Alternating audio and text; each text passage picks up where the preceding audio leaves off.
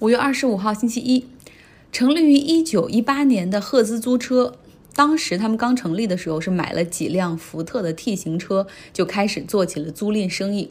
这一百年哈，这生意是越做越大，现在在美国、欧洲和亚洲都有自己的租赁网络。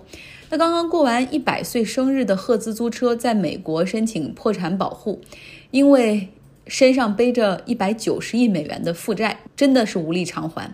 COVID-19 的疫情让商务和旅游出行基本清零，所以租车的需求不复存在了。早在三月中旬的时候，他们就裁员了一点二万名员工，只剩下四千多名员工。又因为大部分的门店都关门了，所以大部分的员工也处于 furlough 无薪休假的状态。那么现在赫兹申请破产，COVID-19 的疫情其实也只是压倒他的最后一根稻草。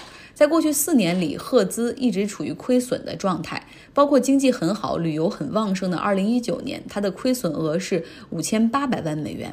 租车市场真的很好做哈，这个像去年的时候一车难求，那个时候没有车的时候，周末我可能要提前在网络上订车，可能也只有周四才有车，周末你完全就要提前几周也订不到。租车一天下来二十五美元，最便宜可以租一个尼桑自动挡的轿车，就是很便宜哈。但是保险呢，最低是二十美元一天。当然，它的销售会说你最好上全险，比如倒车险、什么第三方理赔险、道路救援险。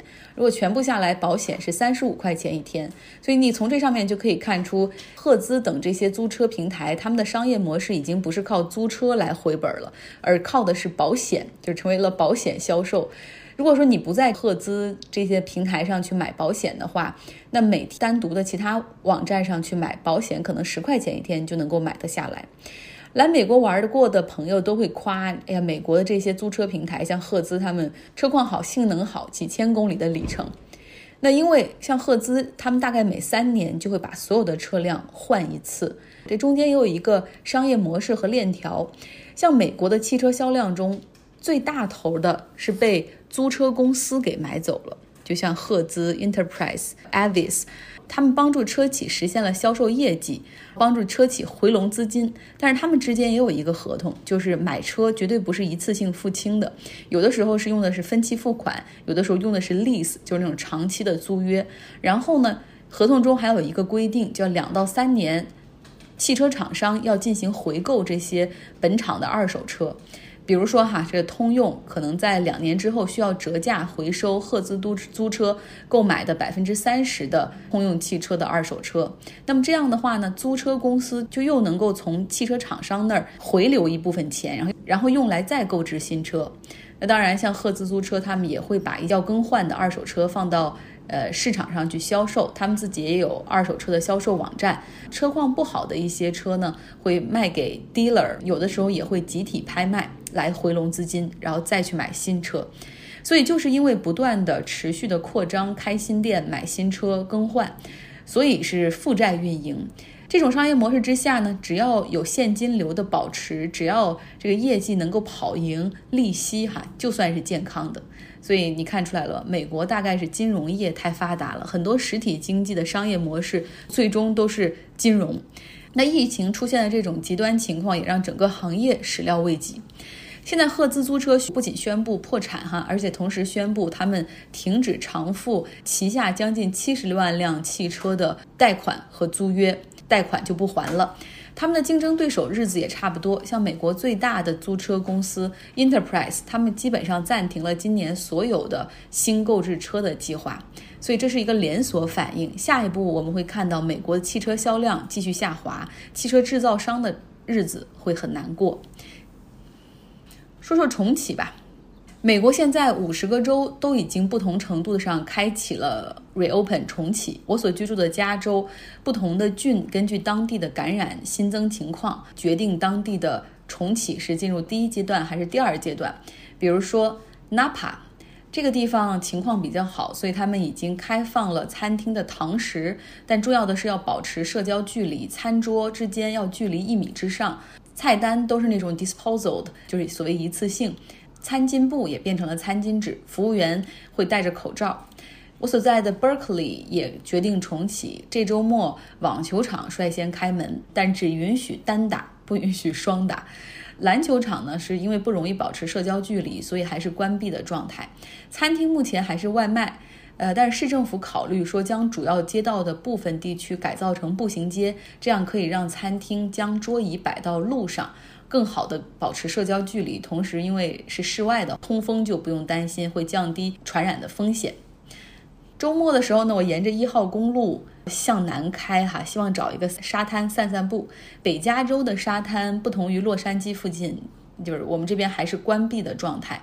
我以前也在想，沙滩怎么才能关闭呢？然后这次沿途走了一下才知道，就是沙滩没有关闭，沙滩的停车场全都关闭了，通往沙滩的那种公路的路口也都给封锁住了，沿途还有很多禁止停车的牌子。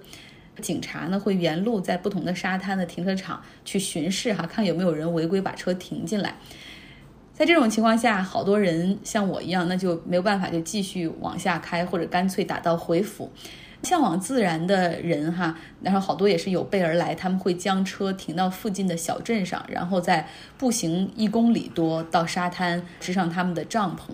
像我觉得很麻烦，所以没有停车，是一路继续向南开。那我发现，在这种情况下，就有一个很大的问题，就是确实我可以不吃饭，或者我可以买了外卖到车里来吃，但你没有洗手间呢。呃，在一个小镇停留的时候买了午饭，然后那边的餐厅也都是只允许 take out，洗手间也不会对顾客开放。买了吃的之后，我就决定立刻开车返回，因为没有洗手间是个很大的问题。最终周六的时候往返一百多公里。最后只买了一个三明治，当然了，欣赏了沿途的风景，也看到了什么叫做沙滩关闭。社会的重启，德国正在按部就班的进行。上周他们的足球联赛也已经恢复了，那部分幼儿园也会有条件的逐步恢复。德国的各州也有各州的政策。我们来听听 Jessica 的介绍。今天和大家分享一下德国社会重启、学校复课，大家会如何度过夏天，以及我在疫情期间学会了哪些实用的技能。德国要 reopen 了，看着马路上车越来越多，街边商店开始营业了，花店也开门了，冰淇淋店 Duna 店 Duna 就是中国版的肉夹馍店也开门了。看着大家在街上边走边吃，看着真好，心里也跟着欢快起来了。我所在的州是下萨克森州，这周街边的小店已经开始营业了。下周一，kit 也就是幼儿园也陆续开学。昨天上街购物，发现大家已经摘掉口罩了。超市依然限流，但必须推购物车，以保持一点五米的安全距离。超市门口摆放着消毒液和纸巾，用于给购物车的手柄消毒。德国政府的执行能力好强呀，人相对又比较守规矩，会安排专人不断的提示消毒。超市也开始卖现烤的面包了，就是那种可以自己拿一个夹子去挑选的那种。由于疫情期间，所有现烤面包都已经早早的打好包，放在柜子里面，避免直接接触。发现自己之前喜欢吃的科颂包又上架了。德国共有十六个州，各州根据本地的实际情况进行不同程度的开放。但是默克尔仍然呼吁民众保持安全距离，在密闭空间，比如说超市内、公交车上，还是要继续戴口罩。像目前知道的，柏林五月十一号解除禁令，十五号餐厅可以营业，但自助餐厅除外。室内游泳、健身房暂不开放。汉堡，汉堡是一个港口，五月十三日解除禁令，餐厅恢复营业，宾馆最多接受百分之六十的客人。十八号开始可探访养老院，还有北威州是本次受灾比较严重的一个州，也已经于十一号商业小商业基本上恢复营业，学校安排轮流上课。二十一号起，酒店和旅馆开始营业，三十号起允许小规模贸易展会进行，并可以接纳小型的旅行团。还有巴伐利亚州，十一号也开始营业，允许户外的活动。幼儿园开学，但是同一个密闭空间只能看守五个小孩。十六号可以去养老院探访亲人。三十号，酒店和旅馆陆续恢复营业。大家都知道，新冠疫情冲击了欧盟的经济。为了减轻部分国家的偿债能力，德国和法国于十八号提出了设立五千亿欧元的复苏基金。为经济受到冲击的国家提供援助。这笔基金不需要受援助的国家偿还，而是由欧盟编列的预算逐年偿还。我在一篇报纸上看到，他们竟然用 “deep pocketed” 来形容德国和法国。“deep pocketed” 就是财大气粗的意思。德国和法国长期以来一直是推动欧盟一体化的引擎，从两国对疫情的承受力来看，也可见一斑。欧盟作为一个经济整体，但经济发展水平并不是同步的。遭受疫情后，更能看出德国和法国经济的韧性，而意大利和西班牙就略显势单力薄了。第二部分是我想给大家说一下，疫情期间我学会了什么实用技能。出国前，我无论如何也想象不到我可以一锅一锅的蒸馒头、包包子。德国的厨房装的挺不错，我们入住前就已经有了烤箱、灶锅、洗碗机、打汁机，甚至盘子、碟子、炒勺和漏勺。来德之前，我知道自己需要做饭，总是告诉母亲教我蒸馒头，可是一直没有实现。偶尔和母亲一起包饺子，我也只是切面、擀面皮、打下手。现在，我想用项目管理的结构来给大家分析一下如何教孩子做饭呢？项目管理开始就是项目的五个阶段：项目的启动、项目计划和项目执行、项目监控和收尾。我上面讲的做饭经验都是支离破碎的，以至于我到这里以后不能独立完成蒸包子的整个项目过程。我可能会擀皮、捏褶子，但是我不会发面和做馅儿等。建议家长呢可以让孩子从一开始启动这个项目。到采购食材、执行监控，最后吃到自己亲手包的包子，点评并提出改进的建议。这样教出来，孩子无论到哪里，不仅能吃好、保证营养，还可以提高社交技能。因为在国外，会做饭的孩子总是招人待见。如果周日掌勺聚餐，大家一起做饭吃菜，开心又能增加彼此的感情。正如《反脆弱》一书里面提到的，要不断增加底层的生存能力是抵抗风险的最好的办法。相比较于弹钢琴，也许做饭显得很低调，但却很实用。国外真的没有国内那么方便，很多事情要自己动手做。学校的餐厅分区不供晚餐，只能自己做。因为除了尽可能自己动手外，还会有其他的不可控因素，比如德国没有午餐时间，他们喝一杯咖啡，晚上吃大餐。我刚到的时候，中午饿的根本听不进去课，课间只有二十分钟，加上刚到这里对零食还有各种食物的不熟悉，只能看图购物。有时买的面包超甜，有时超硬，有时里面加一大坨巧克力。每次吃东西都事与愿违，很饿却又吃不下去。给小伙伴们汇报一下吧。疫情期间，我学会了发面、蒸馒头、做馅儿、蒸包子、杂粮馒头。后来由于买不到酵母，自己又学会了做老面儿酵母。从培养酵母菌到后来留块面团做酵母，中间也遇到了不发的时候，就去查如何补救，最后都成功了。面条也是我的最爱。德国超市的面条大部分是各式花样的意大利面，难煮，而且吃不习惯。有时煮二十分钟还是很硬。于是这次我学会了做烩面和拉面，熬汤料，自己做的面条五分钟就煮熟了，爽口有嚼劲，那一秒太幸福了。这里也没有豆芽和豆腐，看着视频一步一步研究过程后，成功长出了绿豆芽。现在正在学习如何用柠檬汁做豆腐。前几天看了张奥转发的范姐的绿豆酥制作过程，自己偷梁换柱，成功做了一次妈妈拉的豌豆糕，也就是把这边的草莓酱和豌豆泥按比例配好，淡紫色的，好看又好吃，绵软细沙。自从会做饭以后，现在吃的是比以前好了。打会蒸馒头以后，好久都没有买面包了。看来还是中国味，分分钟钟返回舒适区。评价一下自己吧。曾几何时，以为女人会做饭了就要一直待在厨房里，所以不会的话就不用做了。这次学会了做饭的部分硬功夫，瞬间觉得生活改善不少。以前在德国很饿时，也只是会下个面条配点酱，现在会做玉米糊、疙瘩汤、汤面饼。蒸菜团二十分钟就能吃上的这些手工快餐，我是一个不太爱做饭的人，很早就出去上学了。后来大学吃餐厅，工作后点外卖，从来没有买过锅和餐具。有没有和我一样经历的小伙伴呢？留个言吧，咱们击掌，谢谢。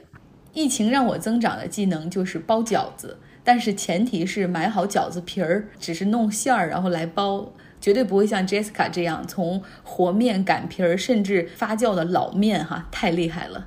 我也和 Jessica 一样，出国之前很少做饭，但现在做很多，因为想吃的味道只有自己做得出来。比如说排骨炖豆角，本地的中餐粤菜和川菜很正宗，但是没有东北菜。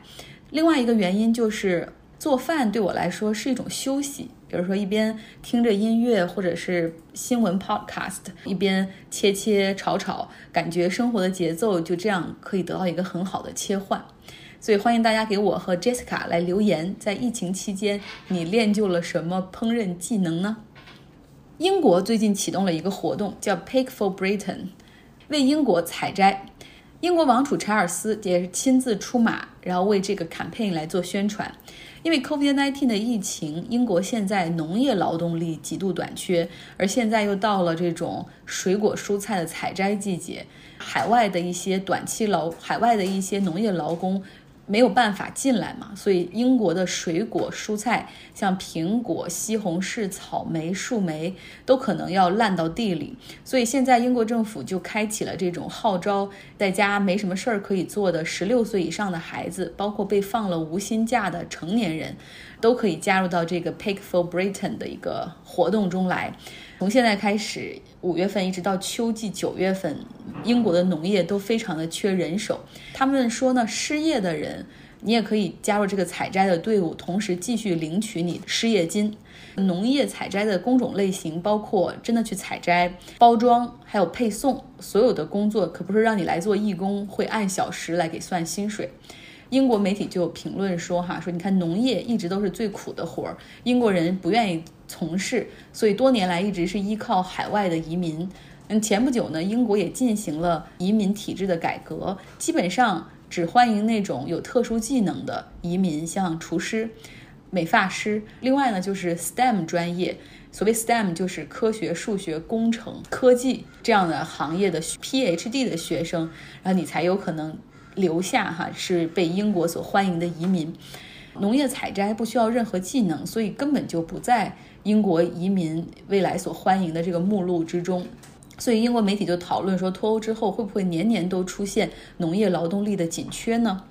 也许这件事儿能够去教育一下这个英国的保守派的选民哈，就是劳动力的自由流动，他们不是来抢你的工作，他们是来干你不愿意干的活儿的。套回到国内，我觉得好像也一样。很多人遇到农民工可能会一脸嫌弃，觉得他们不守秩序，不够清洁卫生。但是他们是那些离开自己的家乡来到城里打工，主观上是为了让家里，尤其是孩子能够过上好生活。客观上，其实他们是在城市里为城市人做贡献的。他们干着那些最苦、最累，甚至最危险的工作，他们应该值得我们的尊重。甚至我们都欠他们一句谢谢，而不是公共场合看到他们要绕开走或者给白眼。也许这个社会已经习惯了按照衣着和金钱给人分三六九等，但我们不能这样。好了，结尾的时候想跟大家说说，可能你们很多人都已经发现，我最近一直在积极的扩散加州立法中的一项提案，叫 ACA 五。它会在加州的国会中经过几轮投票，如果顺利的话，可以出现在十一月份加州的这个选举的 ballot，也就是成为加州公民公投的一项。ACA 五主要是要将 affirmative action 平权法案带回到加州，要在高等教育、大学录取、公务员的录用，包括政府合同的外包中，更多的去考虑少数族裔和女性。因为美国是一个多种族的国家，但可惜的是，这个国家主流文化一直都是白人男性为主，就是以他们的标准去评判这个社会。所以，平权法案 （Affirmative Action） 可以很好的去解决这个问题，帮助弱势群体获得社会资源。在加州的这个立法的过程中，看到反对 ACA 五的队伍中有有一群华人，而且他们都是比较精英的华人。呃，都属于那种有很好的工作、有房，可以给孩子很好教育的那种。他们认为这个平权法案实际上是对亚裔的反向歧视。在他们看来，亚裔只要靠自己的努力，因为我们比别人都聪明嘛，只要靠自己的努力就能上好大学、找好工作。然后这种所谓的要照顾弱势群体，实际上是要帮助黑人和拉丁裔去分华人的蛋糕。大家听一下，其实真的是极度的利己主义，因为完全说不通。首先，Asian America 亚裔群体就有非常多的多样性。亚裔群体中，像东南亚的社区、菲律宾裔、泰国裔、越南裔，他们更多的是集中在服务业，而且这些群体的孩子的高中辍学率都很高，就是很多人都是早早辍学去帮父母去餐馆里去做帮手。那印度和巴基斯坦裔。有的是在科技公司里面去做高管，但也有很多就从事 Uber 和 Lyft，还有出租车行业。华人群体也很多样性，有很多在硅谷工作的科技新贵，呃，有房有钱，但也有很多人从事餐饮行业、美甲美发等服务行业，还有很多人在公立学校里做老师，还有更多的人在普通的公司里做着普通的工作，可能年薪六万美元左右。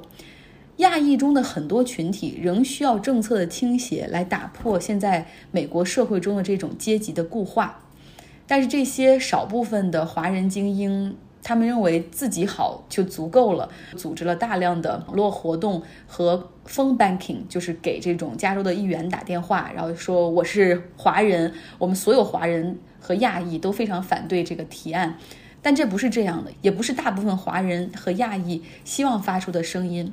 所以，我希望听节目的朋友中，如果你生活在美国，如果你生活在加州，你愿意和我一起做点什么的话，请给我留言。好了，今天的节目就是这样，祝大家新的一周有一个愉快的心情，有一个好的开始。